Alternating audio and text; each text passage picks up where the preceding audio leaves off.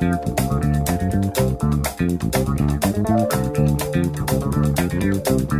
tenemos columna nueva. No sé qué es esto. Déjame escuchar un poquito, a ver, subime.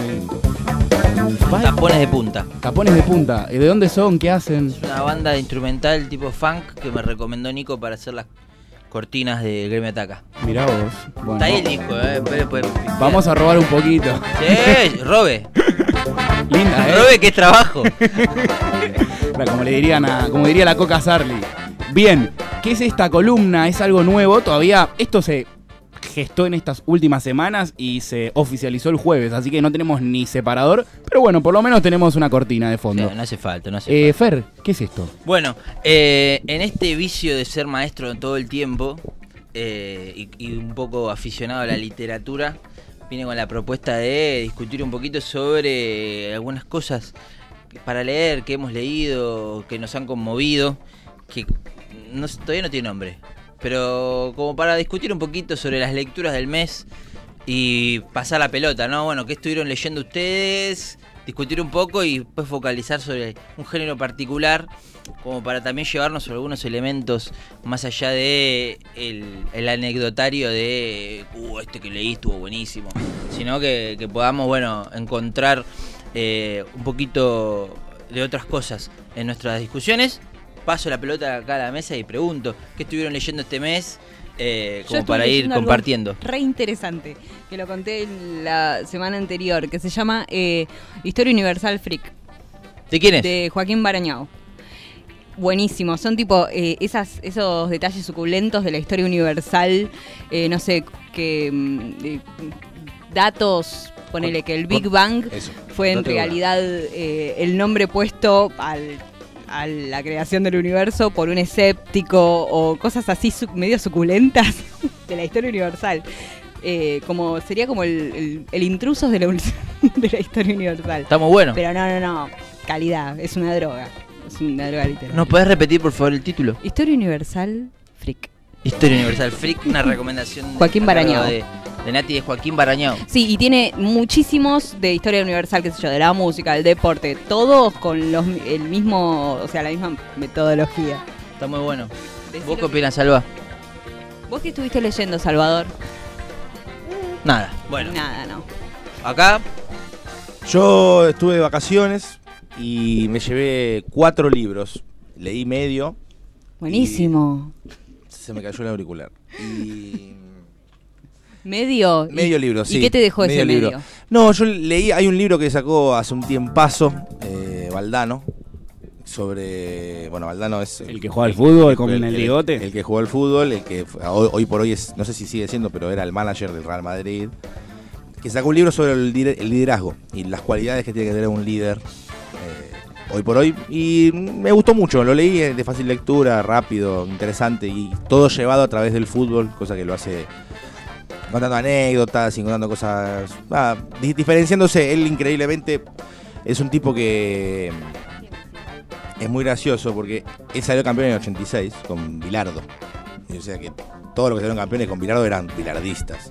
Y él es absolutamente menotista, pero sí. declarado, declarado menotista. y es tibio. Anti. anti Bilardo mal. Pero lo plantea desde un lugar súper sano, súper sano. Y después yo eh, estuve leyendo antes de eso. Leí sobre. Un libro que se llama El Mindfulness es mejor que el chocolate. Es, una metodología, una, una Una forma gran de. estafa en el título. ya. Una, una- no, es una gran verdad, ¿eh? puede ser. Es- se, se explica en el primer capítulo porque el título, y la verdad es que yo coincido, ah, tiene que ver con una forma, como, con el cambio, con cómo vivir las cosas y, y a partir de, de- de dónde. ¿Y cómo se viven las cosas? No, bueno, empezar a, a vivir el ahora, porque el celular, una de las cosas que tiene en contra es que te hace vivir muchas realidades en el momento y pocas en. en- como que te- estás en muchos lados, pero no estás Muy en hoyo ninguno. lo que me estás contando. Sí, Muy es hoyo. medio pelotudo, pero viene con, con la meditación, en realidad. Claro. Viene, viene atado Ah, a la como meditación y a la, y a la- y a la posibilidad de... Hoyo, Macri. Está buena esa. ¿Ustedes, ¿Ustedes no se dan cuenta que muchas veces que están hablando, pensando, se, se pierden de la conversación? ¿No les pasó nunca? No. No. Nunca, nunca jamás en la vida. No. No. Le pasó, discúlpame, dejé de escucharte. No, perdón, me fui a otro lado, perdóname. O, o en la conversación de repente estabas en, un- en un hilo con un hilo muy muy claro y de repente empezaste a hablar y te, te fuiste a hablar de otra cosa. Bueno, eso tiene que ver con que parte de lo que nosotros hacemos es olvidarnos de, de- de la realidad actual y pensar en todas las cosas que tenemos que hacer y con quién tenemos que hablar y, y quién nos manda un mensaje y qué tenemos que responder. Y, bueno, todo eso es contraproducente para la vida. Muy buena data nos tirás. ¿Vos, Mariano? Bueno, yo anduve leyendo bastante. Leí un libro que no sé si va a salir hoy, si tenemos tiempo, en la columna. Es un libro de Regis Debré, no voy a hablar mucho porque también tiene que ver con la columna mía. Regis Debré, un filósofo francés, entre sus hitos fue uno de los que acompañó al Che Guevara cuando hizo su peregrinación ahí por Bolivia y bueno, fue asesinado. Regis Debré estaba ahí documentando todo y después escribió un libro y escribió otro libro del cual voy a hablar hoy. Ese lo leí y es muy interesante. Después leí un libro de Thor Heyerdahl, que fue un investigador noruego que entre sus cosas que hizo, sus hitos, fue construir una balsa y navegar en esa balsa desde el Perú hasta, las, hasta la Polinesia francesa. Para demostrar su teoría de que los incas habían conquistado la Polinesia francesa. Leí un libro que tiene que ver sobre el misterio de la Ese isla- dato lo dice el libro universal. El libro, El libro de la historia universal. ¿en serio? Sí, Eh, te lo juro. Ese mismo dato. Todo se conecta acá.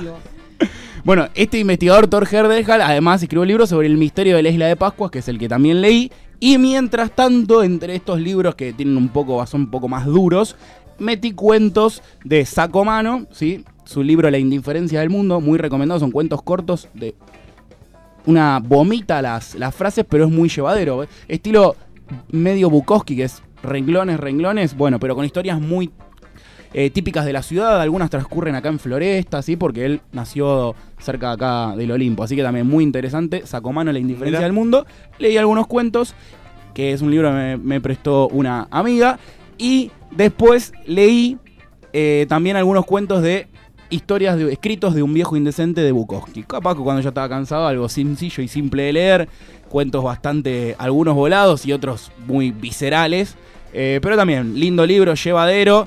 eh, fuerte por algunos momentos, habla de algunas este, situaciones sexualmente comprometidas, pero es como La para vida, salirse. Es la un poquito vida. pochoclero, un libro pochoclero. Eh, la vida. Bueno, bastante ha leído usted. Yo ah, debo comentar que este es el mes en el que leo, porque después No el laburo es muy difícil, le metí con todo.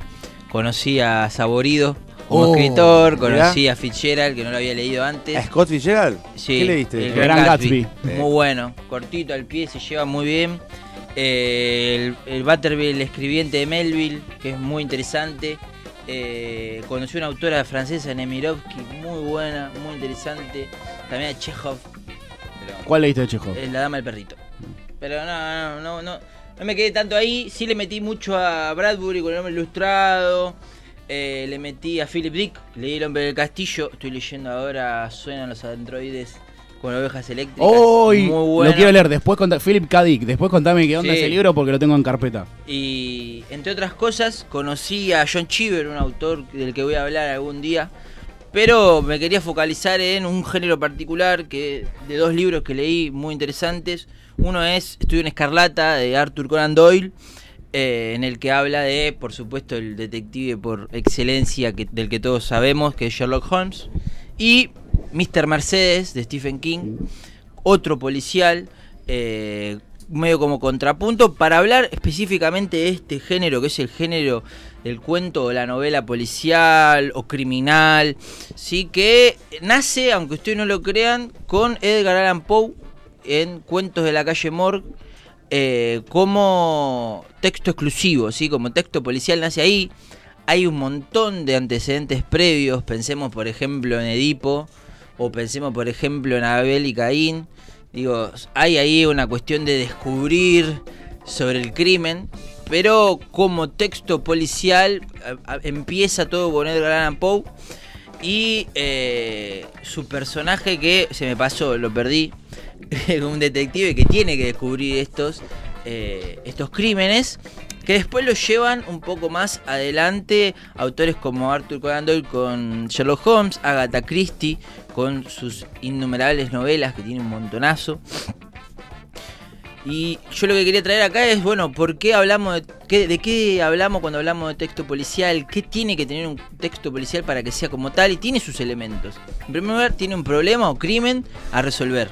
¿Y qué tiene que ser lo suficientemente complejo como para que se escriba eso. Porque si yo te digo, uy, desapareció mi celular y todos me vieron que lo agarré con la mano, la verdad que no vamos a escribir un cuento sobre eso, ¿no? Ah, seríamos el pro. Ca- Claro. Tiene que tener su complejidad, tiene que tener su, eh, su dificultad para que eh, entre en acción aquel persona, aquella persona que pueda resolverlo. Que puede ser un detective, un policía, un periodista, incluso un escritor, gente que se ve involucrada de alguna manera con el caso. Que son quienes los resuelve. Y tiene que tener algo, además del criminal, ¿no? Que es importantísimo y que muchas veces no se tiene en cuenta, que son las pistas. Las pistas tienen que figurar ahí. ¿Sí? ¿Por qué? Porque con las pistas vamos a descubrir la calidad, eh, el o sea, las características que hacen que ese detective o esa detective sean tan eh, apreciadas sí como lector. ¿no? Sherlock Holmes es Sherlock Holmes porque tiene una capacidad de deducción superior a la de sus colegas. de encontrar las pistas, porque también las pistas Claro. tienen que ser encontradas. Las pistas son, Seduce. son pistas para quien quiere que sean pistas. Pero, por ejemplo, en Estudio en Escarlata hay una escritura que dice Rach, Rache, en una de las paredes, y uno de los investigadores que está ahí dice, esto, esto es un crimen político porque esto en alemán significa venganza. Y Sherlock Holmes dice, no, esto no, esto, es- esto es un de- te, está, des- te está despistando. Digo, como esa capacidad la de deducción, esa capacidad de deducción ensalza o ensalta, digo, a eh, Sherlock Holmes por sobre sus colegas. Sí, eso es importante porque después se terminan haciendo sagas o esa cosa. Digo, Sherlock Holmes es el primero, pero después hay un montón de otros Muchísimo. sí. eh, que tienen esta cualidad. Eh, algo sobre el texto que, tiene, que es muy importante, no puede estar contado por la persona que lo resuelve. ¿Por qué? Porque si lo cuenta la persona que lo resuelve, va a contar todas las inferencias que está haciendo en ese momento. Entonces te cuenta en el primer capítulo qué es lo que pensó y capaz es la resolución posible. O no. Sí, o no. Bueno, pero, por ejemplo, Sherlock. Holmes ya sabe en el segundo capítulo lo que pasó. Lo que necesita es llegar, ¿sí? Y llega en el final. Ahora, si lo contara Sherlock Holmes, ya te enteras en el segundo capítulo quién es el culpable, el tipo trata de llegar a alcanzarlo y lo alcanza. ¿Me explico con esto? Esto es muy importante a la hora de, escribir un texto, ¿sí? Nosotros los docentes, cuando les presentamos a los chicos este género y después les pedimos que incursionen en la escritura, tiene que salir esto, porque si no los pibes, capaz de decir, para mí fue este, y fue. Y no los puedes culpar, digo, les faltó algo de información a la hora de, de elaborarlo. Em, se deslizan de este tipo de género dos, eh, dos vertientes. Está el policial clásico, que es el típico del detective que resuelve el caso. Pero también está el policial negro, que estuve investigando un poquito. eh, la realidad es que se llama policial negro por el momento histórico en el que se inventa, por decirlo de alguna manera. Nace con Raymond Chandler. Y es que sucede en la década del 30, después de la depresión, en Estados Unidos. ¿Qué decimos con esto? Sube la tasa de criminalidad mucho por la situación económica en la que estaba mm, atravesando el país y eh, se empieza a focalizar más en las debilidades humanas o en las miserias de los personajes que en el caso. Capaz es el robo de un celular, pero se focaliza absolutamente en cómo son los tipos que lo resuelven, cómo son los criminales, qué, qué se pone en juego, por qué ese celular y no tanto en resolverlo, no tanto en el trabajo de atraparlo. Nosotros atravesamos un momento histórico de la cultura en el que estamos rodeados de policiales negros. Y un ejemplo muy claro es True Detective temporada 1. No sé si la vieron. Uy, la mejor serie la que mejor vi en mi serie vida. que vi en mi vida, absolutamente. Sin embargo, si fuera escrita y fuera un libro, sería una cagada. Mal. Sería una cagada. ¿Por qué? Porque la historia está muy poco desarrollada. ¿Qué es lo importante ahí? El desarrollo de los personajes. La miseria del detective Cole, la miseria del detective. No puedo creer que hables de True Detective acá. Te agradezco un montón. Te agradezco un montón. del detective Rust. Digo, es- esos tipos, la construcción de los personajes está. Toda, toda la serie está ahí. Ahora, ¿cómo atrapan al criminal? De casualidad. Llegan a hacer una redada en una casa y descubren que era el tipo. Perdón si hubo un spoiler ahí, pero la realidad es que Ah, pasaron 10 años. Acabas de cagar el fin de semana. Pasaron 10 años. Ahora, a lo que voy yo es. ¿Cómo, cómo, ¿Cómo puedo osar a criticar True Detective desde un punto de vista Literario. literario? Y sí, loco, porque llegaron de casualidad. ¿Y en qué se focalizó toda la historia? En describir a los personajes. Imagínate que estás leyendo un- una novela y estás todo el tiempo hablando de los personajes, todo el tiempo de los personajes, llegas a las últimas 10 páginas y resuelven el caso. esto es una cagada, loco. Y es así, así sucede muchas veces. la- las series y las películas abusan de esto. ¿Por qué? Y porque en una serie vos tenés la posibilidad de construir un personaje de una manera eh, en la que a vos te va atrapando. Te va tirando un par de puntitas del caso, mínimas. Viste que vos decís, qué lenta que es esta serie, pero te está enganchando en la construcción del personaje. Empezás a empatizar. Viste, decís, uh, loco, pobre tipo. Siempre le pasa algo, Rust, ¿viste? de Rust es una cosa hermosa. Pero no solo eso, digo, muchas yo, Yo me quedo en series- True- amo True Detective. La. Mantis, por ejemplo, es una serie francesa muy buena. Los personajes está- se construyen de una manera y se resuelve recién en los últimos dos capítulos. Y, y recién en los últimos dos capítulos se habla del caso per se. Después hay es todo un laburo de elaboración del escenario que en un libro vos no te lo podés permitir. Cual, Eh, sí, pe- perdería, perdería atractivo. Perdería el atractivo. Voy Sí. puntualmente a Mr. Mercedes de Stephen King. En las primeras 10 páginas te cuenta que hay un tipo que se sube a un Mercedes y se lleva puesto 10 personas que fueron a buscar un laburo en una convención de desempleados. Así arranca. Bueno, vos ya tenés ahí el crimen. Empieza a elaborar los personajes, es una novela larga, pero te compromete desde otro lugar, porque vos ya sabés qué pasó, qué es lo que hay que resolver, qué es lo que hay que encontrar. Pero tiene esto del policial negro en contarte un poco sobre el criminal, vos ya sabés desde un momento cuál es. Te cuentan de dónde viene y hay como todo un background de su historia, ¿viste? Eso de su niñez. Y es muy interesante porque termina culminando eh, en un final atrapante. O sea, las últimas 50 hojas te lo estás comiendo el libro. Y es muy interesante. Típico de un, de un autor como Stephen King, que es una máquina de hacer bestsellers, que sabe hacerlos. Y, sabe- y es muy psicológico también, siempre indaga la, en la psicología de los personajes, de los sujetos, desde la niñez hasta la, la actualidad. Se le nota mucho que estudió sobre eso, porque no te, no te tira fruta. Es muy interesante, aparte son brutales los personajes de Stephen King. Llegan a un punto en el que no hay retorno, ¿viste? Cuando decís, bueno, loco, me cansé. El personaje de la madre del asesino se cansa de su hermanito que tenía un... Tuvo un trastorno porque se, se ahogó con un pedazo de manzana y no le llegó mucho oxígeno en el cerebro por un tiempo. Entonces quedó con un trastorno psicológico, o sea, neuronal. Y la mina se cansó del pibe, pegó una patada y lo tiró por la escalera. Digo, harta de que llore. Y como con esa brutalidad y esa fatalidad vos lo lees y te espanta, pero en la lógica del personaje es recreíble. Tiene eso Stephen King muy interesante. Eh, como para cerrar, eh, porque hablamos un poco de literatura y cuando hablamos de literatura hablamos de cultura. Y cuando hablamos de cultura, nuestra cabeza indefectiblemente hace links y eso habla ¿sí? de este río cultural en el que uno se puede mojar los pies en, en la orilla, puedes subirse un barco y tocarlo con la mano en el medio, o podés meterte, zambullirte. Eh, indefectiblemente cuando pensamos en género policial, pensamos en películas, pensamos en series, pensamos en, en libros. Yo me traje un top 5 de las mejores películas de, de policiales para recomendar, que es más fácil quizás eh, que recomendar un libro porque hay un millón de libros y es difícil acceder, sobre todo a los grandes autores. Hoy no está en una librería, no te metes y encontrás un libro de Raymond Chandler, por decir de alguna manera. Y sí, quizás un montón de Agatha Christie, si es que salió una reedición nueva, barata, de, de bolsillo. Pero sí de películas con Netflix y todo eso. Tiro Los Infiltrados de, de Scorsese, Scorsese. con Jack Nicholson, DiCaprio, Matt Damon y Mark Wahlberg, que son muy parecidos. Son, son muy Son muy parecidos. parecidos. No parecidos. sabes bien cuál es cuál en la película, ¿viste? A mí- Porque a- lo a ponen mí- juntos. ¿eh? A mí me gusta más, me gusta Wol- Wolver. más A mí Wahlberg me hace reír mucho y Sí. Damon me parece un gran peleador de manos. Sí, sí, tal cual. Los sospechosos de siempre con Kevin Spacey que la rompe toda la película. No la vi, la compré en DVD original. mirala, ahora cuando llegas. Musimundo, 30 pesos. Dije, la tengo que comprar. Ahora cuando llegas mirala, es impresionante. Creo que si no es mi película favorita, es la segunda, la volví a ver después de varios años, hará dos semanas. Impresionante, no dejen de ver esa película. Gran ¿Cómo se policial. llama? ¿Cómo se llama? Eh, los sospechosos de siempre. Gran policial en el que van construyendo el caso, ¿sí? Y, pero es una entrevista. Es, es- es un interrogatorio. Te- te- Por lo menos que estamos interrogando a Mariano y en el interrogatorio se construye la historia. O sea, es un policial contado, por decir de alguna manera. Después tenemos Gangster Americano, peliculón con Denzel Russell Washington y Russell Crowe.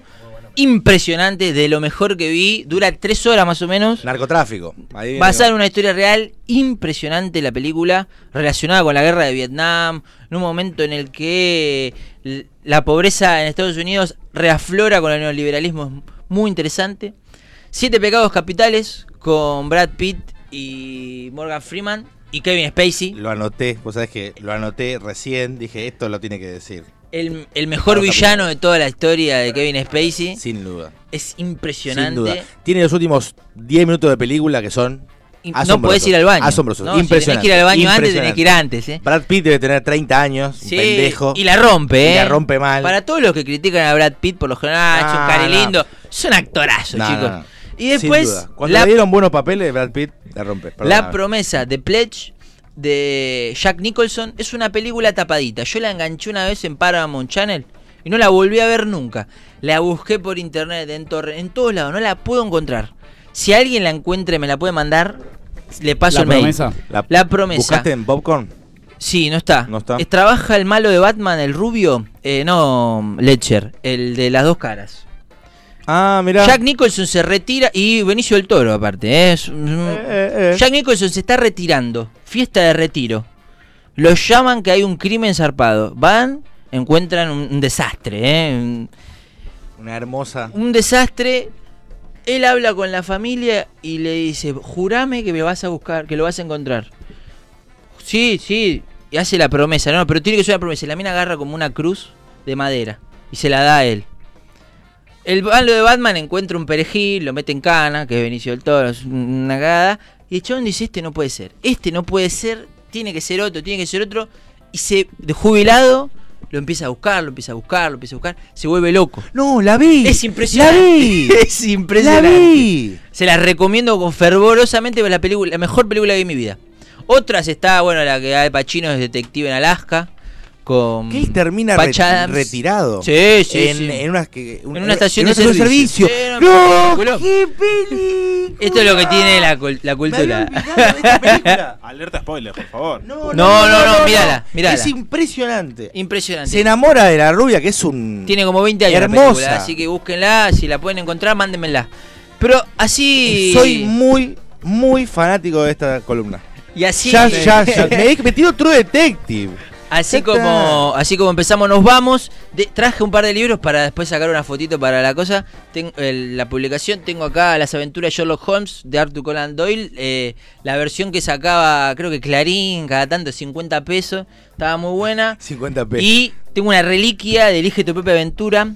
¿Quién mató al presidente? Es uno de los pocos policiales así negros que tiene eh, Elige tu propia aventura. Por lo general son historias de ciencia ficción. Tal cual. Eh, muy recomendado. Hay un momento en el que llegas a una hoja en el que tenés todos los sospechosos. Si sospechás de, de Dani, si sospechás de Hernán, si sospechás de Mariano. tuve la mala suerte de meterme en tres y morir en los tres. Así que se ve que muchos mataron al No presidente. sos, no sos True Detective, ¿eh? Pero bueno, eh, así nos vamos. Volvemos el mes que viene. Ah, ve, yo esperaba que la semana que No, Ah. la semana. No, sí, vuelvo. vuelvo, vuelvo. viene. Volvés, pero en otra, en otra forma. Más flaco, esperemos. Esperemos. En, forma- en forma de ficha. Pero ve- venís, estás Sí, sí, mensual, sí, sí. quincenalmente la columna. La columna. ca- Hay que leer en el medio, chicos, porque si no se hace muy difícil. Es muy difícil, tal cual. La disfruté plenamente. Fuimos al discotecario, nuestro discotecario especialista que tiene una guardilia, ¿sí? Con todos sus discos este, abarrotados en sus bateas. Y le dijimos, ¿con qué podemos cerrar esta columna? ¿Usted qué piensa que nos respondió? Mirá, yo había pensado, la única canción que conozco que tenga que ver con el cuento policial es eh, la canción Bitácora de un secuestro de Ricardo Arjona. No me parecía, no, no, no me El parece discotecario que... no tiene discos de Arjona. Así que no, estoy, estoy a la expectativa de lo que venga. Bueno, una, hablaste de estos policiales de estilo 30, eh, después del 30, y el muchacho este en su video se disfrazó con un piloto eh, color crema y iba investigando y escribiendo sobre varios crímenes. ¿Quién Muy bien estuviste. ¿De quién Gustavo es? Cerati Sí, del sí. disco Ahí Vamos, Crimen, año Excelente. 2008. Ahí lo, ahí lo pedís y lo tenés, el discotecario, el discotecario en sintonía. Vamos con Gustavo. No sé nada de vos. Dejaste tanto en mí.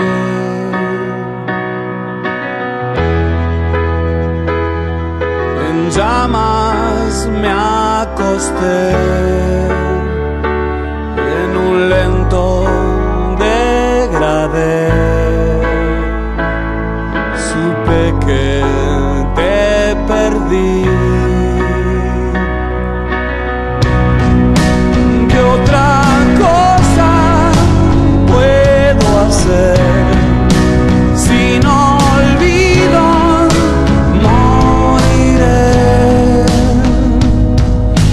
Crimen quedará.